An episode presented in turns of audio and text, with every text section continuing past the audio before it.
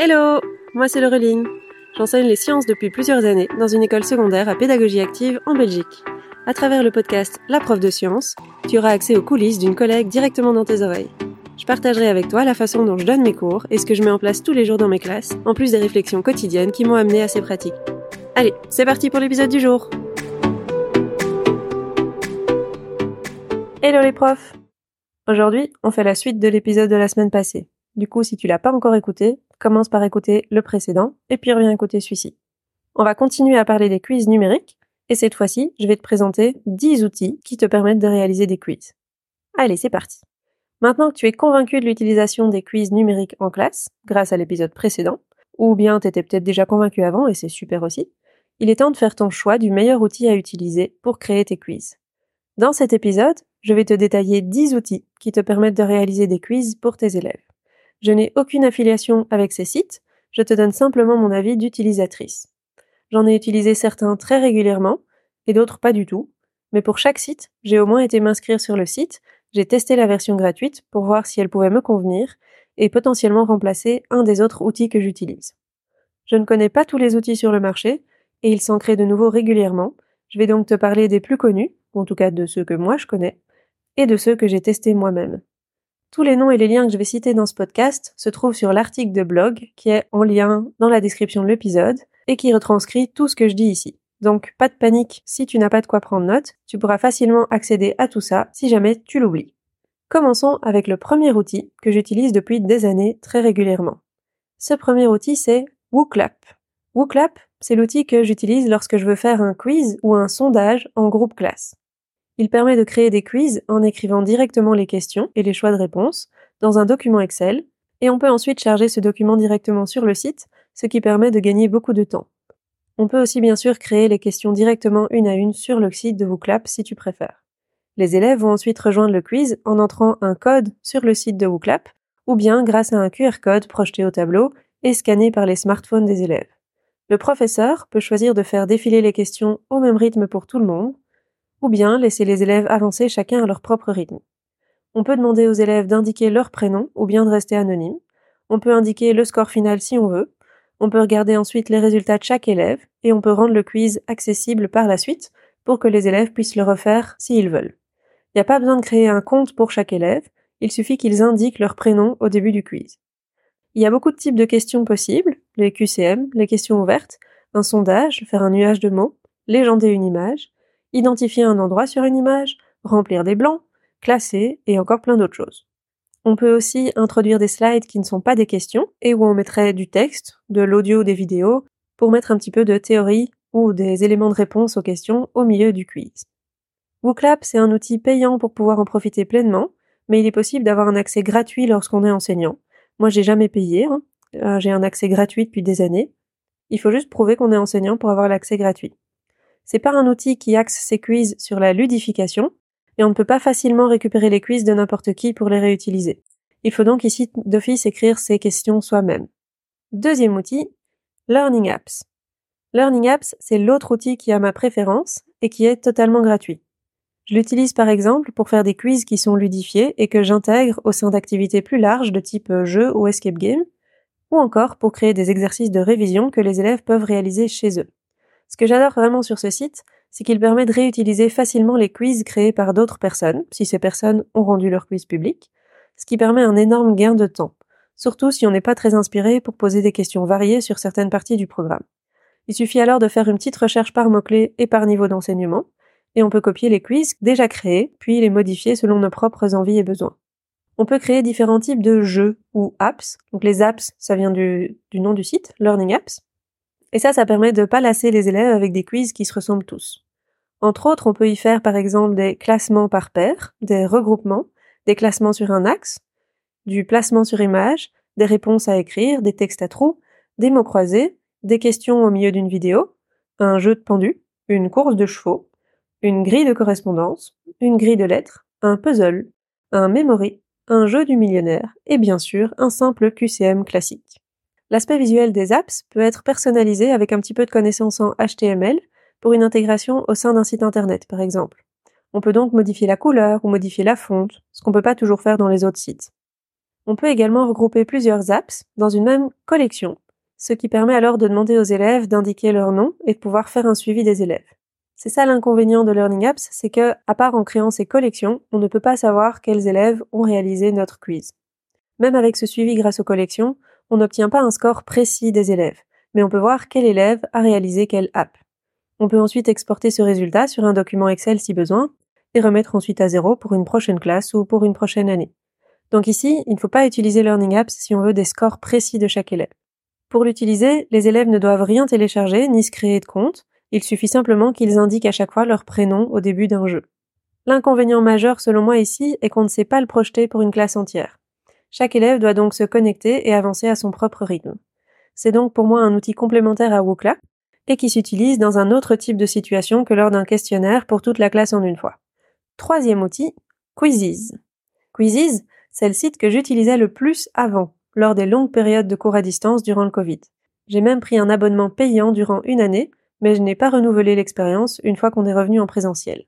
C'est un site qui permet la création de quiz, principalement des QCM, mais qui propose une expérience ludifiée pour l'élève, en lui faisant automatiquement gagner des points et des bonus durant le quiz, sans que le prof n'ait rien à faire.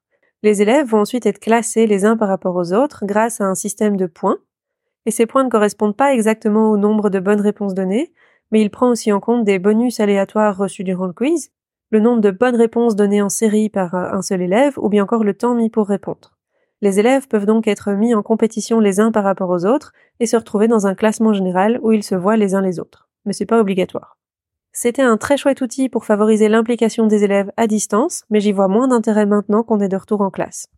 Un autre avantage, c'est qu'on peut récupérer n'importe quel quiz créé par quelqu'un d'autre, ou simplement certaines questions.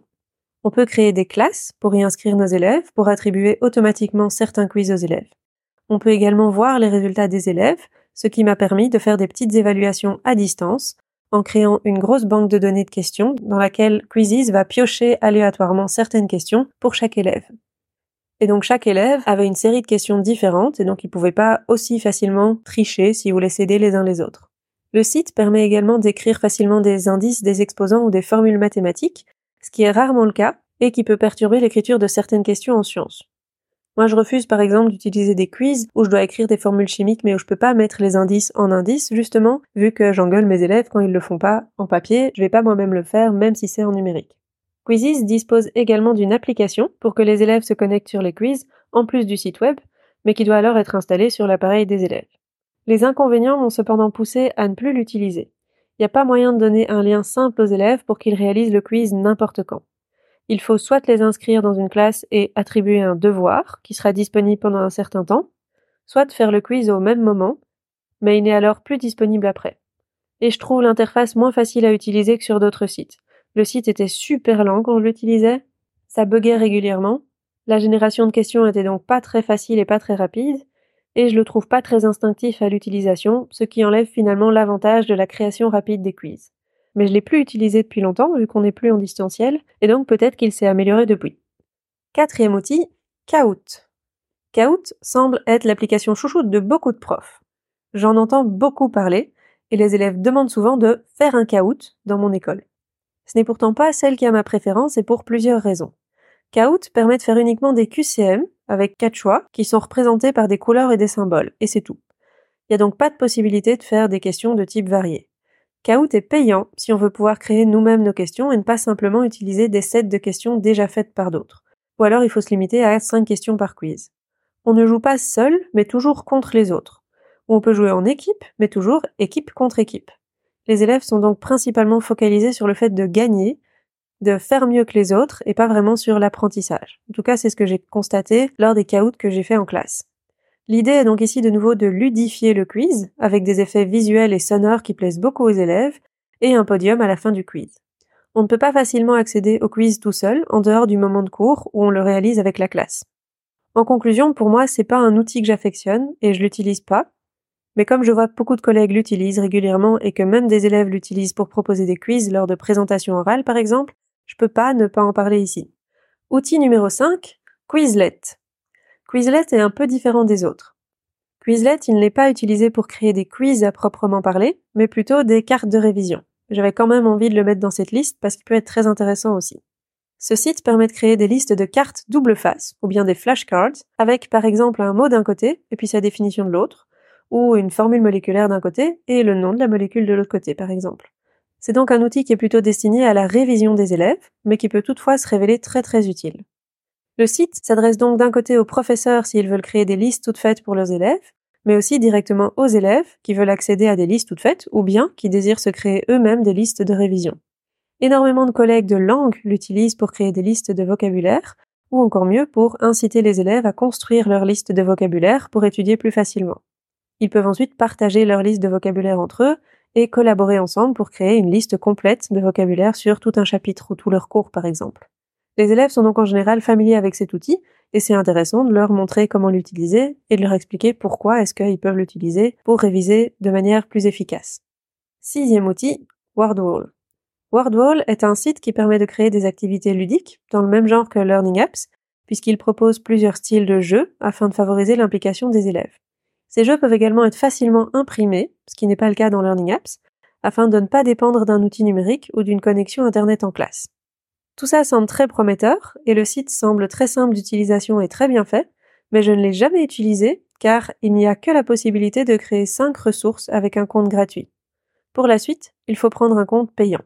Donc si un jour j'ai la chance que mon école prenne un compte WordWall, je serais ravie de m'y essayer parce que ça a l'air génial, mais je suis pas encore prête à payer pour l'utiliser vu que je trouve des alternatives gratuites qui sont à mon goût.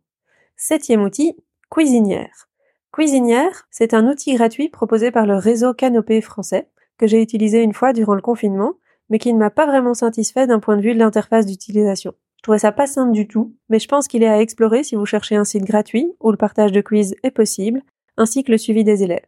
Huitième outil, Plickers. Plickers, c'est la solution à utiliser si jamais les élèves n'ont pas accès à un outil numérique ou à une connexion en classe, ou bien si toi tu souhaites faire des quiz mais sans utiliser d'outils numériques. Il permet de réaliser des QCM à projeter en classe, et chaque élève va alors répondre à la question grâce à une feuille de papier où il y a un code, un petit dessin écrit dessus, qu'ils doivent orienter en fonction de la réponse qu'ils choisissent. Ils vont tourner leur code, leur petit bout de papier, par exemple vers le haut s'ils veulent répondre A, puis vers la droite s'ils veulent répondre B, vers le bas s'ils veulent répondre C, ou vers la gauche s'ils veulent répondre D. Et l'enseignant va alors voir ces petits codes qui ressemblent à des QR codes, même si c'est pas des QR codes. L'enseignant va voir tous ces codes et il va devoir les scanner l'enseignant doit disposer d'un outil numérique, il scanne l'entièreté de sa classe avec son smartphone et ça va enregistrer les différentes réponses. S'il a associé chaque code avec un nom d'élève, il peut savoir quel élève a répondu quoi, et s'il le fait pas, c'est juste un sondage sur l'entièreté de la classe. La prise en main de cet outil met un petit peu plus de temps, puisqu'il faut inscrire ses classes, attribuer un numéro et donc un code papier à chaque élève, imprimer les feuilles avec les codes et les distribuer aux élèves.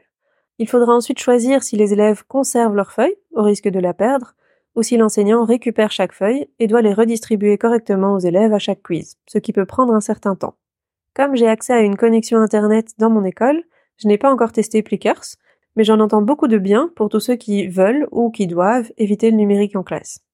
C'est d'ailleurs la seule solution que je connaisse qui permette de réaliser ce genre de quiz sans que les élèves ne doivent utiliser d'outils numériques, mais sans que le quiz soit au format papier, et donc en maintenant le feedback instantané et la correction automatique, ce qui reste un des plus gros avantages de ce genre de quiz selon moi. Neuvième outil, Book Widget. Book Widget, c'est le petit dernier dont on entend beaucoup parler dernièrement. Je vois des pubs partout sur les réseaux sociaux et euh, j'en ai un petit peu marre de voir ces pubs. Mais bon, je vais quand même le présenter.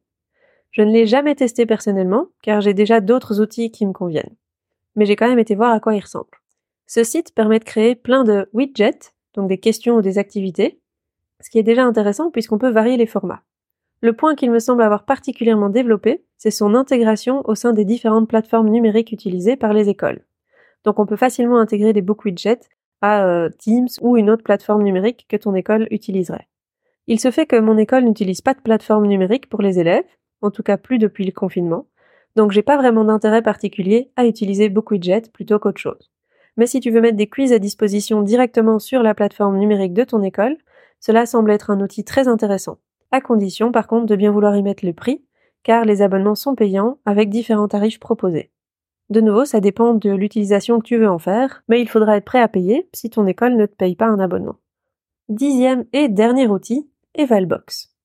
Je vais terminer cette liste avec un site un petit peu différent, qui n'est pas uniquement destiné aux enseignants, mais également aux entreprises, ou aux organismes de formation qui souhaitent faire passer des tests ou des examens à leurs clients. L'approche ici est donc un petit peu différente. On ne se base pas du tout sur la ludification ou sur le fait d'utiliser des petits jeux, mais il y a par contre la possibilité de gérer le niveau de sécurité et d'essayer d'empêcher la triche si on veut évaluer des choses à distance, par exemple. Ce qui m'a intéressé dans Evalbox, et qui me pousse à le tester cette année, c'est qu'il est possible et facile de créer une banque de données de questions, que ce soit des QCM ou des questions à réponse ouverte. On peut alors classer ces questions grâce à des tags. Donc je peux dire pour chaque question, ça c'est une question destinée aux troisième année, c'est une question de chimie, c'est une question de nomenclature par exemple. On peut mettre plusieurs tags sur chaque question. Et ensuite, on peut créer des quiz en piochant un certain nombre de questions au hasard dans cette base de données. On peut facilement dire le nombre de questions de tel tag et puis ajouter un autre nombre de questions de tel autre tag, par exemple. Je pourrais donc créer un questionnaire de révision de toute la matière de troisième, par exemple, pour mes élèves de quatrième en début d'année, en disant pioche-moi 10 euh, questions sur toute la base de données troisième. On peut également cocher une fonction qui permet d'éviter de sélectionner les questions qui sont similaires à un certain pourcentage, pour par exemple éviter que la même question soit reposée à un élève mais avec un élément chimique ou une molécule différente. Et ça afin de varier les questions au maximum. Le quiz peut comporter les mêmes questions pour tous les élèves, ou bien un mélange aléatoire de questions pour chaque élève. De même, on peut aussi demander de mélanger l'ordre des réponses ou non. Donc il y a plein de configurations possibles. Il y a aussi la possibilité de configurer un temps de réponse maximal, un feedback, une méthode de correction pour les réponses ouvertes. On peut choisir il faut qu'il y ait le mot exact dans la réponse. On peut permettre qu'il y ait un ou deux caractères différents, ce qui peut être sympa pour laisser passer une petite faute d'orthographe sans conséquence, par exemple. On peut aussi programmer l'ouverture du quiz à une certaine date et à une certaine heure. On peut les laisser accessibles le temps qu'on souhaite. Donc une heure ou trois jours ou trois mois. On reçoit les résultats détaillés de chaque élève et on peut décider de leur envoyer leurs résultats, leurs copies ou non. On peut également décider d'imprimer toutes les copies pour faire passer le quiz en classe si on préfère. Et puis on récupère les copies papier, on les scanne, et c'est Evalbox qui va de nouveau corriger tout automatiquement. Les quiz peuvent être transmis aux élèves grâce à un lien ou à un QR code, et ils vont alors s'inscrire eux-mêmes en indiquant simplement leur prénom.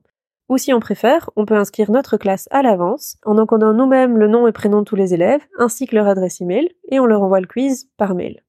Il y a encore plus de fonctionnalités que ça qui sont accessibles en payant, on peut alors permettre aux élèves de recommencer le test autant de fois qu'on veut, avec un délai possible entre les différentes tentatives, ce qui peut être super pratique pour que les élèves s'entraînent et recommencent autant de fois que nécessaire s'ils ne réussissent pas du premier coup.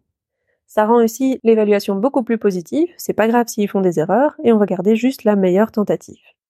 Bref, il me semble y avoir énormément de possibilités pour configurer un test, mais la limitation principale reste que ce sont uniquement des questions à choix multiples ou des questions ouvertes. Je vais en tout cas tester Evalbox cette année pour proposer une évaluation hebdomadaire à domicile à mes élèves pour réactiver régulièrement les savoirs vus en cours.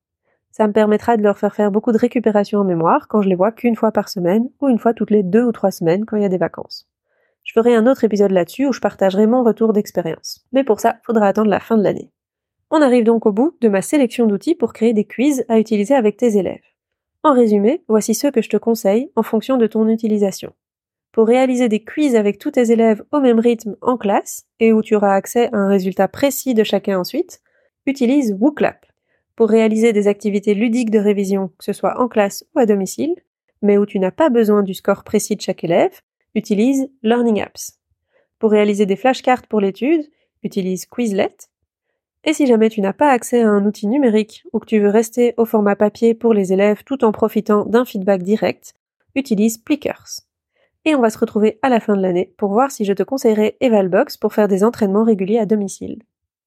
Voilà, j'espère qu'avec tout ça, tu as tous les éléments dont tu as besoin pour faire un choix éclairé dans l'outil qui va te servir à réaliser des quiz pour tes élèves.